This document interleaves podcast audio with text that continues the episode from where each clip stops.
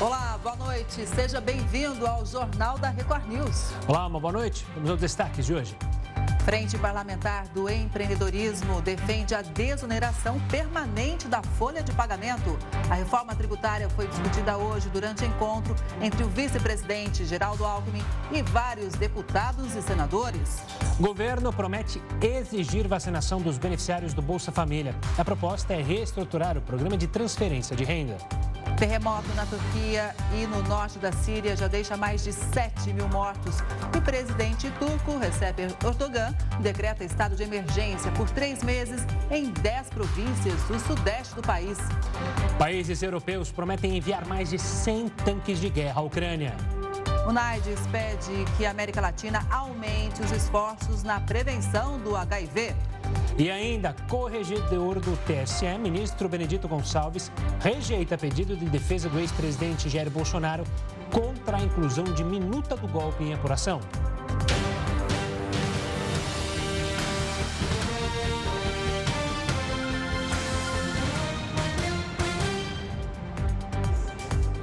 Desoneração permanente da folha de pagamento deve ser incluída na proposta de reforma tributária do governo federal. A sinalização foi feita pelo deputado federal Marco Bertaioli, após reunião com o vice-presidente da República, Geraldo Alckmin. A desoneração da folha de pagamento surgiu em 2011, com o intuito de aliviar a carga tributária de alguns setores empresariais. Ela consiste na substituição da contribuição previdenciária sobre a folha de pagamento pela contribuição sobre a receita bruta da empresa. A ideia é que a desoneração da folha esteja presente na reforma tributária que nós vamos trabalhar. Não é correto que você tribute salários, que você encareça aquilo que nós mais precisamos no Brasil, que é gerar empregos. Então há um consenso de que esse imposto sobre o salário, quase 100% hoje, se a gente colocar tudo, né? Ele é um desincentivador para a geração de empregos no Brasil. A inclusão da desoneração permanente da folha na reforma tributária do governo pode ajudar na adesão da classe empresarial à proposta. Uma das propostas sugeridas pela frente parlamentar que cuida do assunto é um acréscimo da alíquota de imposto sobre bens e serviços para compensar a desoneração da folha. Atualmente, 17 setores da economia têm direito ao benefício, o que permite que as empresas paguem alíquotas de 1 a 4,5% sobre a receita bruta, em vez de 20% sobre a folha de salários. O governo federal tem trabalhado em uma proposta de reforma tributária de duas etapas. A primeira parte, que deve ser votada no Congresso até abril, teria foco na mudança da tributação sobre o consumo já a segunda parte, com expectativa para ser apresentada no segundo semestre deste ano, teria foco na mudança dos impostos sobre a renda. E aconteceu hoje em Brasília uma reunião entre governadores e o ministro da Fazenda, Fernando Haddad, para tratar da compensação de perdas com a redução do ICMS. Em julho do ano passado, o governo federal encaminhou e aprovou no Congresso duas leis que impuseram mudanças na base de cálculo do tributo que é estadual sobre combustíveis, energia e telecomunicações. Como resultado, os estados calculam uma perda de receita na casa dos 45 bilhões de reais. Entre as alternativas discutidas hoje na reunião está a compensação aos estados em até quatro anos. Apesar do encontro ser avaliado como positivo, ainda não houve nenhuma decisão definitiva sobre o acordo. Amanhã acontece nova reunião de trabalho entre secretários estaduais e a Secretaria do Tesouro Nacional para discutir possíveis formatos de como poderá ser feita essa compensação. A Petrobras anunciou que a partir de amanhã o preço médio do diesel A será reduzido em 40 centavos.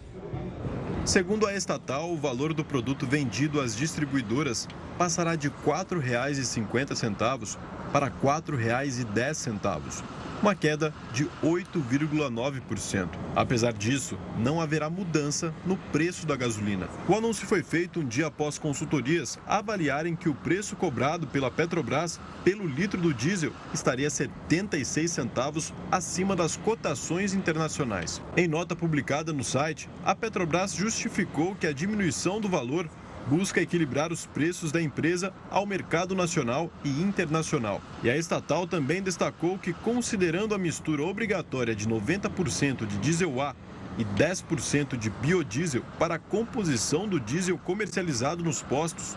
A parcela da Petrobras no preço ao consumidor será, em média, R$ 3,69 a cada litro vendido na bomba. O preço do diesel vendido pela Petrobras às distribuidoras não era reajustado desde 7 de dezembro do ano passado. Na época, o valor foi reduzido de R$ 4,89 para R$ 4,49, uma redução de 8,2%, que correspondia a 40 centavos.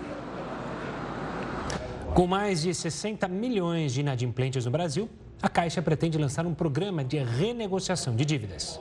Até o fim deste mês, a Caixa Econômica Federal vai lançar o Desenrola, um programa de renegociação de dívidas elaborado pelo Ministério da Fazenda. A informação foi confirmada pela presidente do banco, Rita Serrano. Ela ressaltou que parte do projeto pode ter que passar pela aprovação de deputados e também senadores. O ministro da Fazenda, Fernando Haddad, afirmou que vai apresentar o programa ao presidente Lula e disse ser essencial para que as famílias consigam se reestruturar. Nós temos hoje 70 milhões de CPFs negativados nos vários órgãos né, de controle do crédito, dentre os quais o Serasa, SPC e assim por diante. E nós queremos 50 milhões desses negativados é uma população de zero a dois salários mínimos que, em geral, estão em outros programas sociais. E se você não desatar esse nó desse alto endividamento no período pós-pandemia, você não vai reestruturar a vida dessas famílias. O anúncio acontece em um cenário de recorde na inadimplência. O país encerrou o ano passado com 65 milhões de endividados. Em média, o brasileiro tem R$ 3.800 em dívidas. A Advocacia Geral da União solicitou aumento para 20 milhões e 700 mil reais no valor do bloqueio de bens dos presos pelos atos de vandalismo no dia 8 de janeiro. O repórter Matheus Scavazini está em Brasília, tem as informações para a gente. Boa noite, Matheus. Boa noite, Kelly, Gustavo, boa noite a todos. O pedido solicitado aumenta então de 18 milhões e meio de reais bloqueados para quase 21 milhões. Mais de 4 milhões em veículos de pessoas e empresas envolvidas já estão bloqueados. Esse aumento de mais de 2 milhões considera a estimativa atualizada dos prejuízos, principalmente na Câmara dos Deputados. O cálculo dos reparos saltou de cerca de 1 para mais de 3 milhões de reais. Foram propostas quatro ações para garantir o ressarcimento aos cofres públicos caso os envolvidos sejam condenados definitivamente. A primeira envolve 52 pessoas físicas e sete empresas suspeitas de financiarem os ônibus para os atos e já foi concedida pela Justiça. A segunda ação envolve 40 pessoas presas em flagrante por participarem da invasão dos prédios e da depredação e também já foi concedida pela Justiça. Já a terceira e quarta ações ainda não foram julgadas pela Justiça e envolvem bens de 42 pessoas cada uma. Gustavo e Kelly. Tá certo, Matheus. Obrigado pelas informações. Uma ótima noite e até amanhã. Obrigada. Olha, o custo da cesta básica ficou mais caro em janeiro em 11 das 17 capitais analisadas pelo Diese. Segundo o levantamento, as maiores altas foram observadas em cidades do Nordeste, sendo Recife com aumento de mais de 7% a primeira. Já no sul, o movimento foi o oposto, com queda em Porto Alegre e Curitiba. E de acordo com o estudo, São Paulo continua sendo a capital com o preço mais alto para o conjunto de alimentos básicos, 790 reais. Enquanto Aracaju registrou um menor custo, 555 reais. A vacinação de crianças deve passar a ser obrigatória para os pais que recebem o Bolsa Família. Uma medida provisória sobre o tema vai ser apresentada ao presidente Luiz Inácio Lula da Silva pelo Ministério do Desenvolvimento e Assistência Social. Sobre essa possível exigência, conversamos com Alice Corbo, professor da FGV Direito Rio. Professor, boa noite, seja muito bem-vindo. Qual a avaliação do senhor, principalmente nesse momento né, em que muitas, muitos pais deixaram de levar as crianças aos postos? Boa noite, Kelly. Boa noite, Gustavo. É, a avaliação que eu faço hoje é muito positiva. Né? Houve uma diminuição relevante no Brasil nos últimos anos é, dos níveis de vacinação em geral é, das crianças, né? o ressurgimento de doenças é, antes consideradas erradicadas no Brasil. E o que essa medida provisória, vindo a estabelecer essa, esse requisito, ela pode fazer é coordenar tanto um objetivo previsto na Constituição, que é o da erradicação da pobreza, que vem com programas de distribuição de renda, com outro objetivo constitucional, que é a proteção da criança, a proteção futura daquele adolescente, daquele jovem e a promoção né, da saúde e, e, também de outros requisitos que o Bolsa Família também atende, como educação e outras condicionantes. Então, é, há uma retomada com isso desse programa de distribuição de renda das condicionantes que geram, para além da retirada da pobreza extrema, gera também a promoção de outros direitos fundamentais na linha do que a Constituição é, prevê e estabelece. Professor, uma boa noite também da minha parte. O senhor citou a Constituição. Lhe pergunto se essa medida provisória pode sofrer é, questionamentos jurídicos até por dizer que é inconstitucional obrigar ou uma criança ou os pais a vacinarem. A gente corre esse risco na sua avaliação ou isso é dado como certo que não será debatido lá no Supremo Tribunal Federal, como a gente sempre costuma ver muitas medidas tomadas pelo Executivo ou até pelo Congresso? Não, tudo pode ser questionado, né? Qualquer medida adotada pelo governo pode sempre ser suscitada algum tipo de, de ação, pode ser ajuizada algum tipo de ação no Supremo por partidos políticos e por outros interessados. Agora, não existe nenhuma inconstitucionalidade em se exigir a vacinação de crianças. Na verdade, independentemente de se tratar do Bolsa Família ou de alguma outra previsão, né? A vacinação obrigatória de crianças, ela já faz parte do nosso sistema jurídico há muito tempo. É, e mais do que isso, né? O Estatuto da Criança e do adolescente, ele impõe aos pais, aos responsáveis, que mantenham a criança matriculada no colégio, mantenham a criança com seus direitos respeitados e mantenham a criança devidamente vacinada. Um pai, uma mãe que não vacina o seu filho em dia, um pai, uma mãe que expõe o seu filho às doenças que deveriam ser é, prevenidas por meio da vacinação, ele está sujeito à responsabilização e, no limite, está sujeito até à perda da guarda do filho. Então, esse tipo de previsão não tem nenhum tipo de novidade tudo que se faz aqui é assegurar, por meio do Bolsa Família, que aquela obrigação que já existe, já existe para o pai e para a mãe, que é manter o seu filho vacinado, que aquela obrigação ela vai ser fiscalizada, ela vai ser cumprida e com isso aquele pai e aquela mãe vão ter acesso pleno também a essa política pública, a esse direito, a esse benefício social. Professor, mas de uma forma geral, o senhor acredita que o brasileiro tem essa noção, né, dessa uh, responsabilidade que ele tem em levar seus filhos para a imunização, né? ou seja, se livrar de doenças que já são protegidas pela vacina? É, a história do Brasil é uma história de sucesso é, em termos de políticas de vacinação. Né? O Brasil ele erradicou a poliomielite, ele erradicou outras doenças.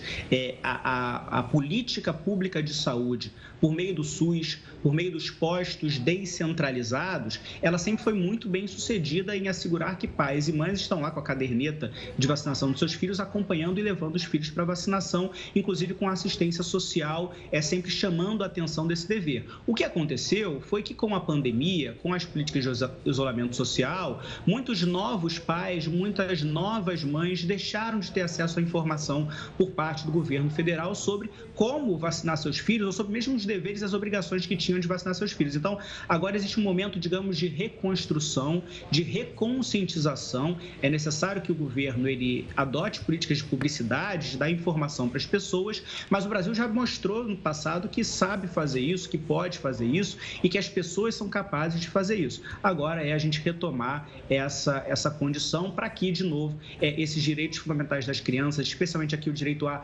saúde das crianças e da sociedade como um todo, eles possam ser assegurados nessa medida preventiva que é a vacinação. Professor, olhando o ponto de vista legal, mais uma vez, a medida provisória ela se torna lei a partir do momento que ela é assinada pelo presidente Lula. Mas ela tem um período que ainda precisa passar pelo Congresso, ou seja, qual é o risco do governo é, assinar a medida provisória e o Congresso não aprovar? Eu queria que o senhor explicasse como funcionam esses detalhes da lei. A medida provisória, Gustavo, ela é uma, uma o que a gente chama de uma lei em sentido material. O que, que é isso? Ela vale como lei. Né? O presidente da República ele edita a medida provisória. No momento em que ela é editada, aquela medida provisória já vale, já obriga todo mundo, todo mundo tem que cumprir. Agora, apesar disso, ela é levada, como você mencionou, ao Congresso Nacional. E o Congresso Nacional pode fazer uma entre três coisas. Ele pode não deliberar sobre a medida provisória, ele pode manter a medida provisória exatamente como ela estava e ela é convertida em lei e continua valendo para o resto do tempo, ou ele pode é, alterar aquela medida provisória ou rejeitar aquela medida provisória. Então, aquela medida provisória deixa de valer ou ela passa a valer com outro texto. Isso significa, então, que essa medida provisória que venha a regular o Bolsa Família, ela vai valer imediatamente, mas o Congresso pode sim alterar, pode alterar os requisitos, as condicionantes, pode alterar o valor, pode alterar o que quer que seja que esteja nesse texto normativo e isso é o que vai valer no final. Então, é, certamente não termina nessa discussão, não termina só com a edição da medida provisória. O governo vai precisar também buscar, junto ao Congresso Nacional, junto à Câmara, Câmara, junto ao Senado, a aprovação dessa medida, a conversão dessa medida em lei. Senão, ela vai parar de viger, é, transcorrido um prazo máximo ali de 120 dias. É mais uma negociação do governo com o Congresso, né, professor? Agora, veja bem, por que uma medida provisória é necessária nesse sentido, uma vez que o senhor mesmo já disse, olha, a Constituição exige que os pais realmente mantenham a vacinação em dia. A medida provisória ela é necessária, ou essa medida provisória, né, pensando assim que se quer regular o Bolsa Família por meio dessa medida provisória, ela se torna necessária porque a ideia aqui não é só que exista um dever de vacinar de um lado e que existam políticas de redistribuição de outro. Né? O Brasil, nos últimos anos, ele de certa forma segregou isso. A gente tem, eh, tinha né, o Auxílio Brasil e a gente tem esse dever de vacinação dos pais. O Auxílio Brasil não dependia de vacinação, não dependia de outras condicionantes. A proposta do Bolsa Família, se seguir o que foi feito no passado, é de unir essas duas coisas. É de não só criar um dever geral das pessoas de levarem seus filhos para vacinar, que, como vocês bem apontaram, pode ser que uma pessoa não saiba que precisa fazer isso, pode ser que uma pessoa não tenha informação de que precisa fazer isso, ou não sabe quando tem que fazer isso. Então você une, une-se, o governo une esse dever de vacinar com aquele benefício social que pessoas que em geral têm menos informação, pessoas em situação de miséria, elas vão buscar obter. Então, de certa forma, se coordenam duas políticas: a política de distribuição de renda com a política de saúde, com a política de vacinação. Então, por que criar mais uma vez esse dever na medida provisória? Porque assim se torna mais efetivo o dever de vacinação. Porque aquele pai, aquela mãe, no momento em que buscar é, o benefício social, vai saber: olha, você tem que vacinar o seu filho. Essa pessoa vai olhar e vai pegar caderneta de vacinação e vai garantir que aquela criança tenha acesso àquela saúde. Então, é uma forma de potencializar esse direito à saúde, de potencializar um plano nacional de imunização para além daqueles deveres, daquelas obrigações que um pai e uma mãe já têm, independentemente de serem beneficiários ou não do Bolsa Família ou de qualquer outro benefício social. Professor, obrigado pela participação. Um prazer tê-lo aqui no Jornal da Record News para falar sobre esse assunto. Até uma próxima. O prazer foi meu, obrigado, boa noite, até uma próxima. Boa noite. E olha, o Rio de Janeiro entrou em estágio de alerta nesta terça-feira por causa das fortes chuvas que atingem a cidade. E quem está lá e traz os detalhes de como foi o dia por lá é a repórter Adriano Oliveira. Boa noite, Adriano. O que significa essa classificação do município? Boa noite, Gustavo e Kelly. Boa noite a todos. O estágio de atenção é o terceiro nível em uma escala de cinco. Isso quer dizer que as ocorrências causadas pela chuva até o momento já provocaram um grande impacto na rotina da população. Aqui na zona norte da cidade, onde eu estou, foram registrados os maiores índices pluviométricos. Em 15 minutos, choveu o equivalente a 20 milímetros. O resultado são alagamentos e bolsões d'água por toda a parte parte. As chuvas também paralisaram a circulação dos trens em dois ramais e o VLT, que é o veículo leve sobre trilhos. Portanto, uma noite de terça-feira muito complicada para o carioca. Nessa rua aqui do Caxambi, também na Zona Norte, onde eu estou, vocês podem perceber que a rua se transformou em um rio. Também há muito lixo boiando e vários bueiros entupidos, o que impede o escoamento da água. A previsão para as próximas horas é de pancadas de chuva moderada a forte a ocasionalmente muito forte e rajadas de vento moderado. Eu volto com vocês, Gustavo e Kelly. Obrigada. A Turquia decretou estado de emergência por três meses. O número de mortos já ultrapassou a marca dos 7 mil. Um dia após o maior terremoto no país em mais de 80 anos, o presidente turco Tayyip Erdogan declarou estado de emergência em 10 províncias no sul da Turquia. Com essa decisão, o Congresso não vai precisar ser consultado para a promulgação de leis. A gravidade deste desastre que estamos vivendo torna necessária a adoção de medidas extraordinárias.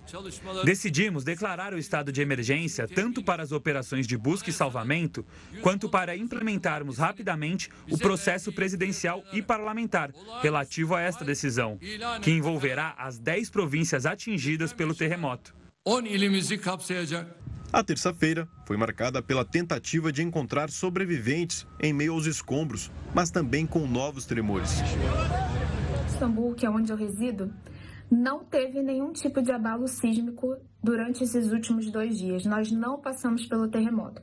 Porém, eu tenho familiares que estão na cidade que foi super afetada aqui na Turquia, que se chama Şanlıurfa. Os meus sogros, eles desde o primeiro terremoto estão se abrigando dentro do carro deles, que é muito mais seguro do que ficar dentro do apartamento, né? Ainda mais que eles são idosos, então não tem como eles saírem correndo escada abaixo é, para se protegerem de alguma forma. Cerca de 80 réplicas foram registradas após o primeiro terremoto, que ocorreu na madrugada de segunda-feira.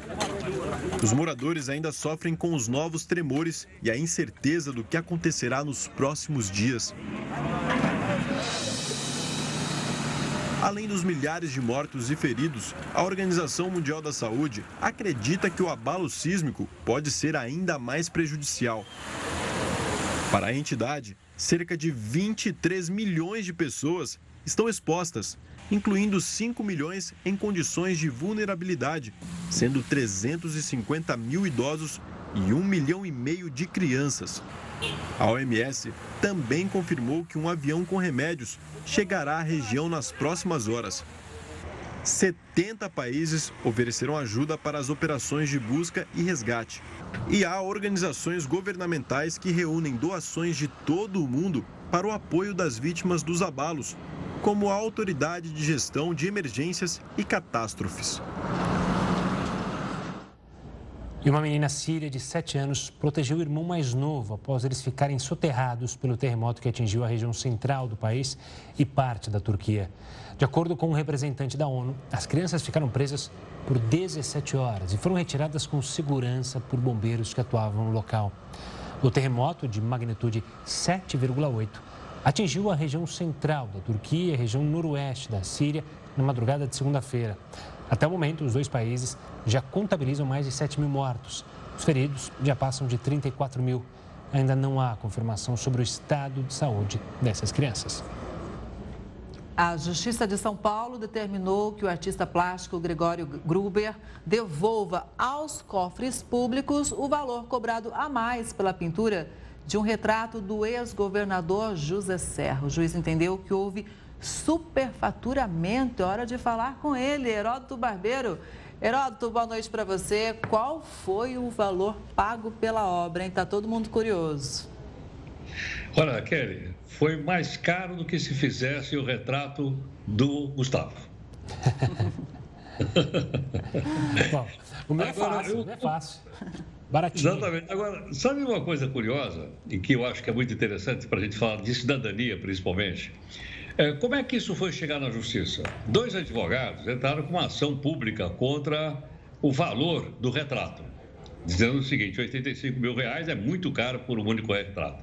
Entraram na justiça e o juiz deu um ganho de causa e acabou sendo discutido o valor do, do retrato: 85 mil reais. Bom, o fato é o seguinte: o fato é que a defesa diz: não, mas nós já pagamos esse mesmo 85 mil reais para outros dois ex-governadores de São Paulo. Então, só em três governadores, fiz um cálculo rápido aqui, foram gastos 255 mil reais para três retratos para serem colocados no Palácio do Governo de São Paulo. Agora a gente fica perguntando o seguinte: o, o, o chamado Auxílio Brasil, atualmente o Bolsa Família, é de apenas 600 reais.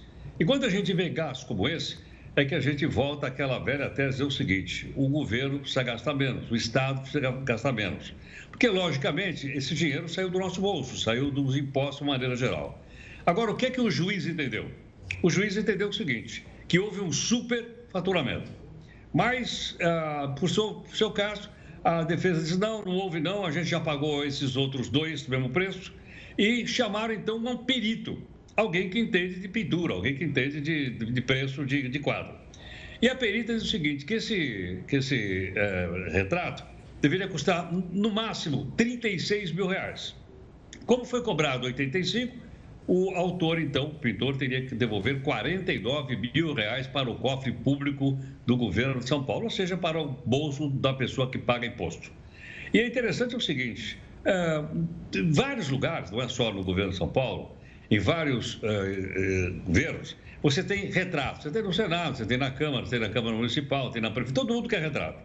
Mas a pergunta que não quer calar é o seguinte: olha bem, e até o retrato não faz jus ao, ao retratado, né? Então, um retrato um pouco diferente. Que é o seguinte: não seria mais barato tirar uma foto? Não, mas é que com o pintor e tal, o cidadão pode ficar mais bonito, mais, mais legal no quadro. Mas hoje, com os recursos que a gente tem de Photoshop e de Photoshop, a gente poderia fazer um retrato muito maior. O fato é o seguinte: o fato é que isso é um gasto que a gente não consegue entender e acho que outras ações semelhantes como essa em outras despesas do governo deveriam ser, de certa forma, também fiscalizadas pela sociedade.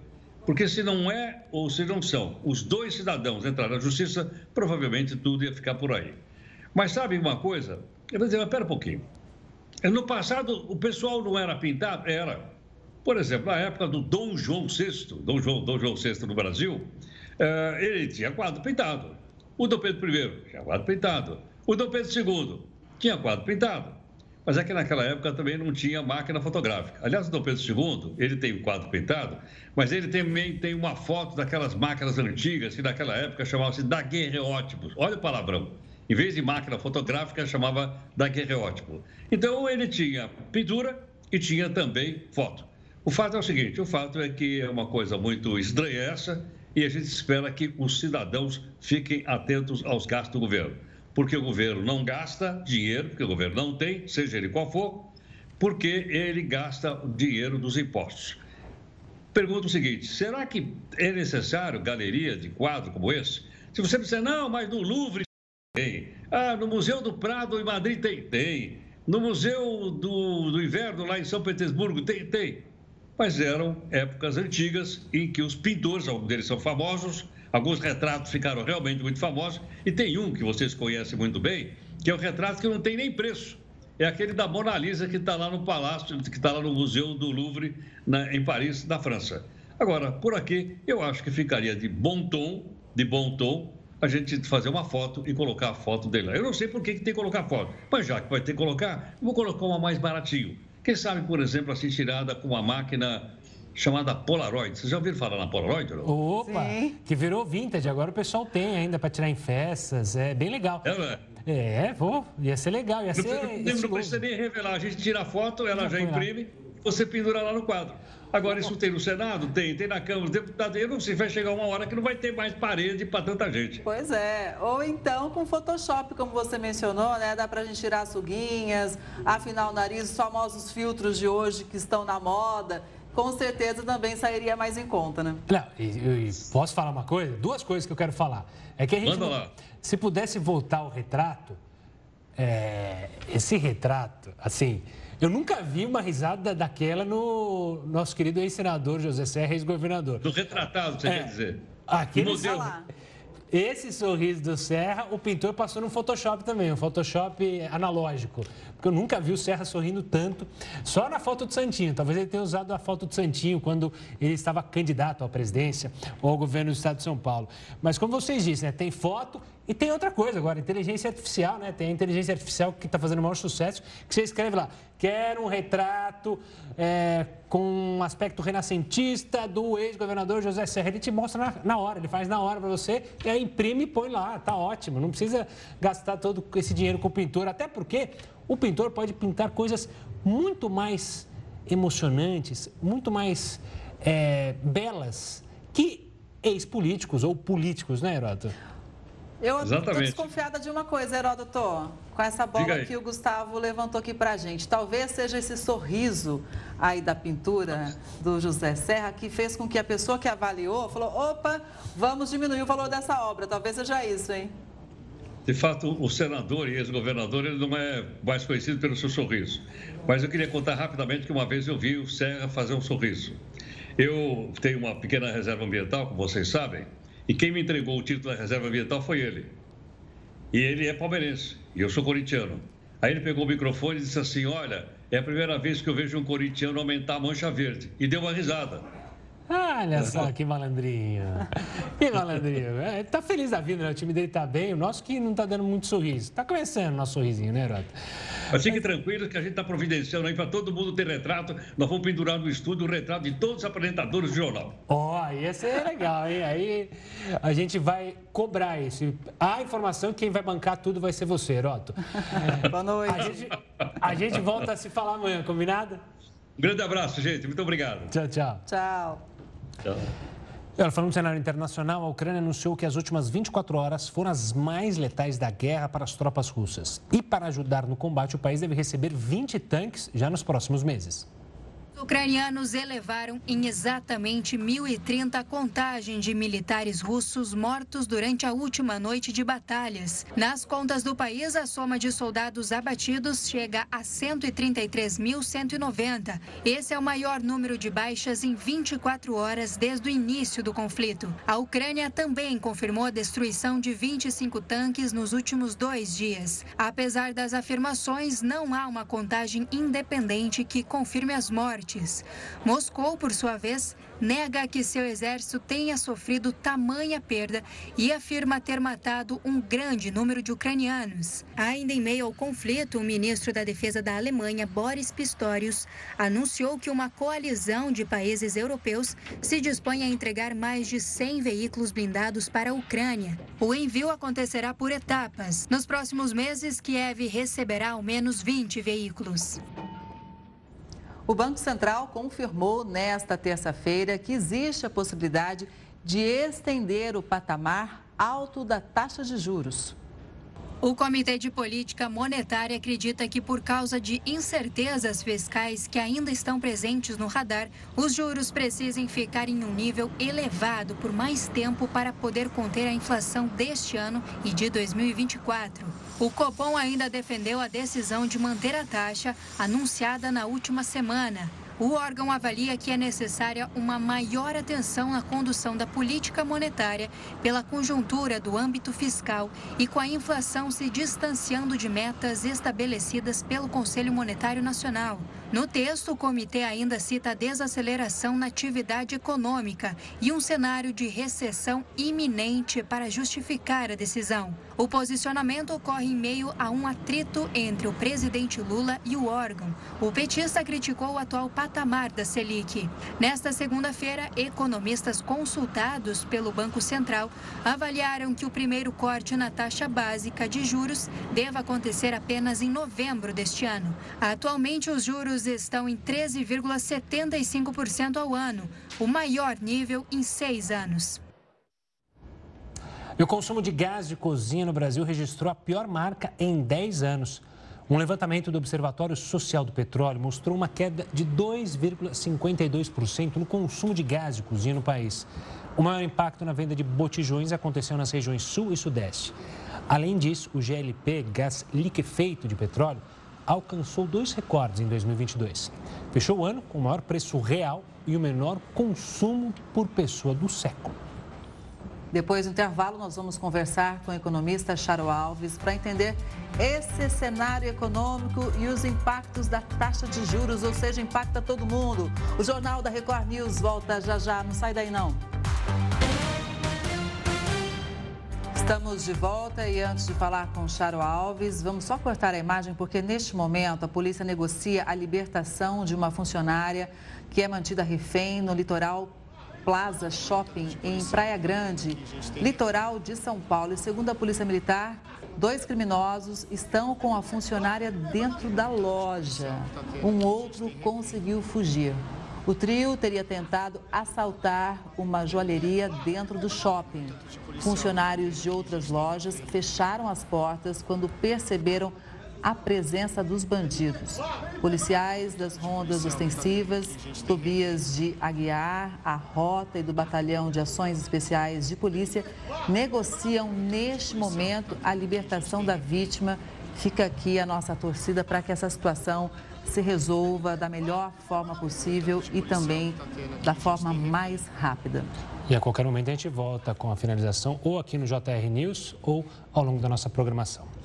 Bom, o ministro da Fazenda, Fernando Haddad, considerou mais amigável a ata divulgada pelo Banco Central nesta terça-feira. O elogio é visto como um possível atenuador da crise entre a instituição e o governo, que tem criticado, principalmente o presidente Lula, as decisões da entidade. A gente está conectado agora com o Charo Alves, especialista da Valor Investimentos, para entender esse embate. Charo, obrigado, boa noite, antes de mais nada, pela, eh, antes de mais nada e obrigado pela participação aqui conosco. Esse debate, ou essa puxada de, ali, de corda entre governo e Banco Central, diríamos que é normal quando se tem a autonomia do Banco Central, que é algo que o Brasil lutou tanto para ter. Mas passou do ponto, é, o presidente Lula reclama tanto, mas ele não acaba jogando contra o próprio governo essas críticas? Boa noite, Gustavo. Boa noite, Kelly. Boa noite a todos os telespectadores.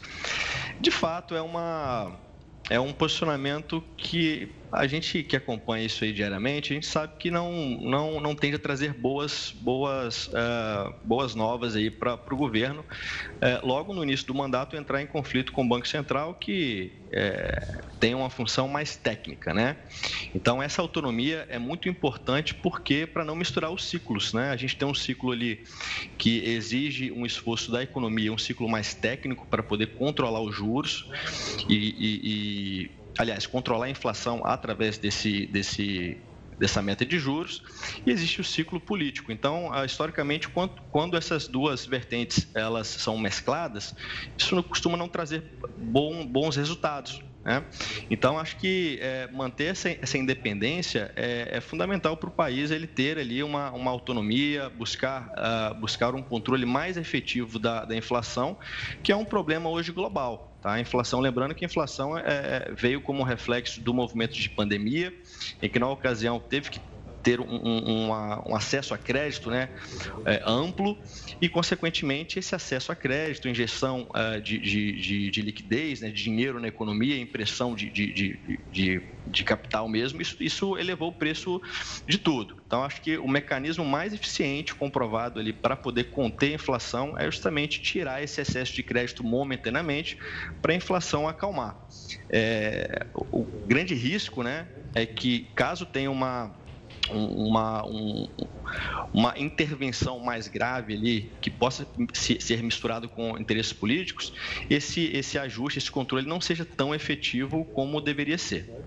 Charo, boa noite para você também. É, começo perguntando, claro que esses momentos de tensão, como você já explicou para a gente, eles acontecem, mas para a gente dar uma amplitude maior e poder analisar de uma forma mais histórica aí dessa relação entre o governo e o Banco Central, esses embates mais incisivos, esses momentos de tensão, eles acontecem principalmente no início de um novo governo, porque a gente sabe que quem chega ao poder quer colocar para frente aqueles projetos que acredita ser essencial para que a economia ande, para que sejam cumpridas as promessas de governo. Então, você acredita que nesse primeiro momento é normal ter um, um embate maior?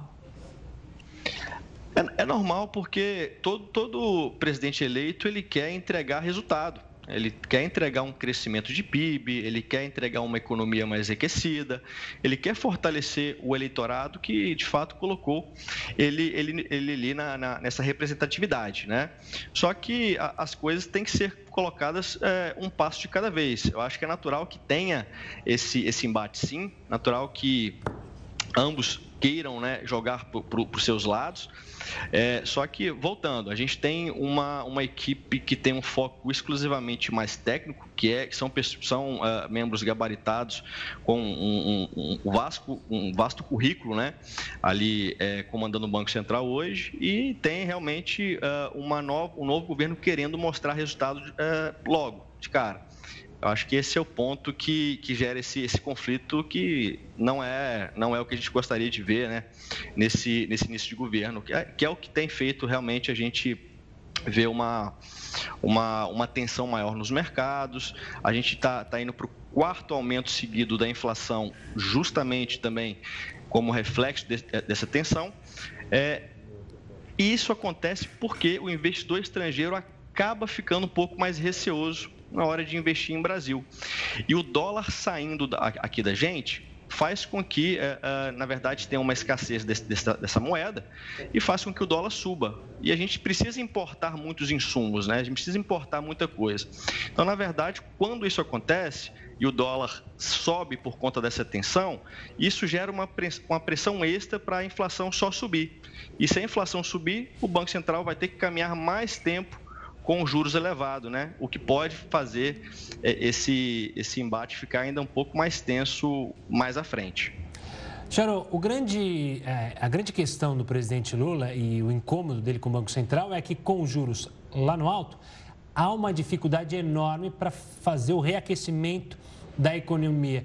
De fato, você entende isso como é, é essa revolta do presidente, vamos dizer assim, com o Banco Central, isso de fato dificulta muito para a gente ter uma retomada econômica, ou seja, o custo para tomar o crédito fica impossível, ou seja, o grande empresário não vai fazer investimento e aquele pequeno empresário também fica com receio de fazer um novo investimento?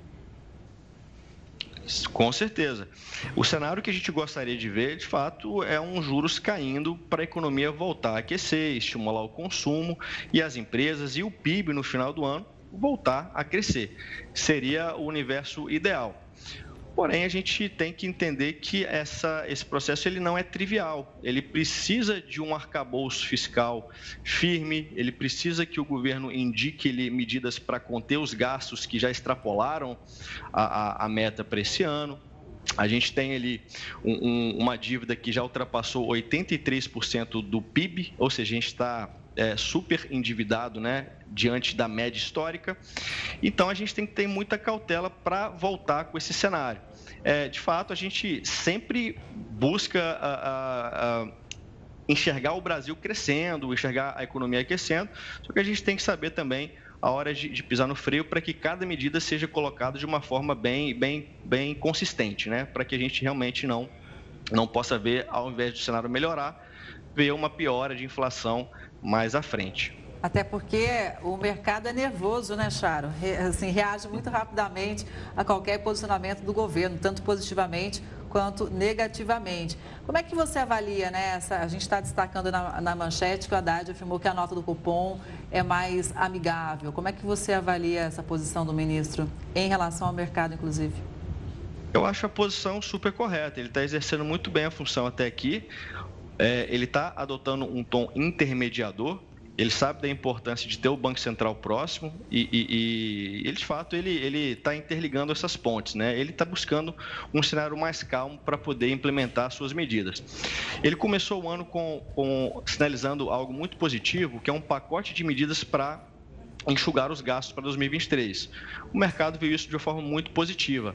Ele sinalizou a intenção de passar a reforma fiscal que é outra pauta super importante para esse ano, para que Uh, para que o investimento no Brasil, principalmente no, no, no, olhar do investidor estrangeiro, que coloca dólar aqui para a gente, é, possa, possa ser efetivo e possa gerar confiança, tá? Porque o Brasil sinalizando que ele pretende organizar a casa, não gastar mais do que deve e tratar os assuntos mais urgentes, como a questão da, da, dessa reforma de, é, do, do, imposto, reforma tributária e outros pacotes que vão enxugar o gasto, isso é um ótimo sinal para a economia. Isso sim gera de fato uma redução nos juros, porque esse sinal faz com que o dólar caia, faz com que a inflação caia junto com o dólar e, e permite sim que o Banco Central desça com juros um pouco mais à frente. Então, ele está fazendo esse, essa, essa ponte muito bem feita até, até o momento. Senhor, apesar desses embates aí que a gente está vendo entre Planalto e Banco Central, é, você destaca a importância dessa autonomia continuar, apesar da vontade, da pressão do presidente hoje de criticar os senadores, que eles poderiam ter alguma força para retirar o Campos Neto por uma questão ali técnica, mas eu lembro aqui de cabeça dois países que retiraram essa autonomia do Banco Central, Argentina e Turquia, e os juros foram lá para cima. É perigoso deixar o Banco Central sob o poder da política, ou seja, agradando aos políticos nas medidas fiscais, isso poderia ser terrível para a economia do país?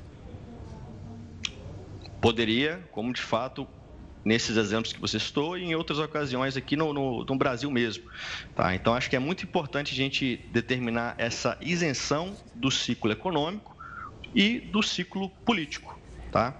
Então, acho que a influência de um poder que é passageiro, a gente sabe que as eleições são cada quatro anos e, e, e de fato, ao longo das, dos próximos, das próximas décadas, a gente vai ter vários governos ali. Então, esses ciclos, eles são, eles são inerentes, eles vão acontecer, só que o ciclo econômico é um projeto de longo prazo. Então, você deixar essa, esses dois núcleos separados, sendo um núcleo mais técnico e o outro núcleo para poder fazer uma, uma, gestão efetiva é muito importante para a saúde do, do, do, Brasil. Seguimos acompanhando de perto. Charo, obrigada pela participação, pelas explicações. Uma boa noite para você. Até a próxima. Obrigado. Um forte abraço. Boa noite. E olha, o setor automotivo começa 2023 pouco aquecido e produção cresce apenas 5% em janeiro. É o que a gente destaca para o próximo bloco, Jornal da Record News. Volta já. O TSE negou um pedido de Bolsonaro para tirar a minuta do golpe de uma investigação contra ele. O corregedor-geral eleitoral, o ministro Benedito Gonçalves, negou o pedido da defesa do ex-presidente para rever a decisão de incluir a minuta do golpe em uma investigação contra no TSE. O documento foi encontrado pela Polícia Federal durante buscas na casa do ex-ministro Anderson Torres e pregava instaurar estado de defesa na corte e mudar o resultado das eleições de 2022. Ao negar o pedido, Gonçalves argumentou que o documento tem conexão com a investigação. E o setor automotivo começou 2023 pouco aquecido. A produção cresceu apenas 5% em janeiro com relação ao mesmo mês do ano passado. Em números absolutos, 152.700 unidades foram produzidas no mês passado entre carros de passeio, utilitários, caminhões e ônibus. Já as vendas atingiram 142.900 veículos, uma alta de 12,9% frente a janeiro de 2022. No comparativo com dezembro, como costuma acontecer, houve queda de 20,3% na produção e de 34,1% nas vendas. Segundo a Associação Nacional dos Fabricantes de Veículos Automotores, a produção no primeiro mês do ano passado ficou mais abaixo por dois fatores: falta de semicondutores no mercado e alta nos casos de Covid-19 pela variante Ômicron. Quando comparado ao período pré-pandemia, os números atuais são considerados muito baixos pela Anfávia.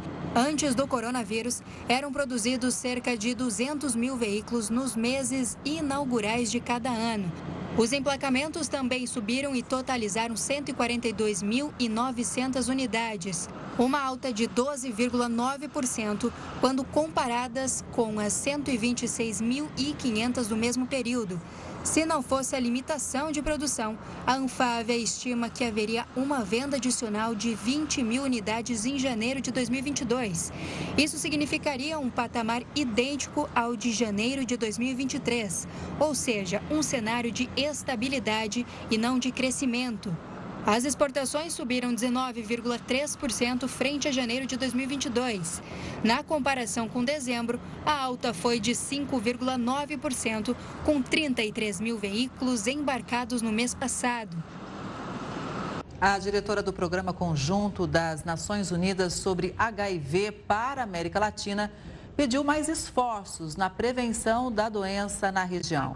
Luísa Cabral reiterou que a região sofre de uma tripla crise: prevenção, acesso ao tratamento e discriminação e exclusão. Em 2021, a América Latina registrou 110 mil novas infecções e pouco mais de 2 milhões de pessoas vivendo com o vírus, um crescimento de 5% nos casos em 11 anos. Segundo dados da agência da ONU, lançados em julho do ano passado, 97% dos tratamentos ao HIV são cobertos pelos governos nacionais da América Latina, mas há o risco de que esse investimento seja negligenciado devido à crise causada pela pandemia de Covid e também à guerra na Ucrânia.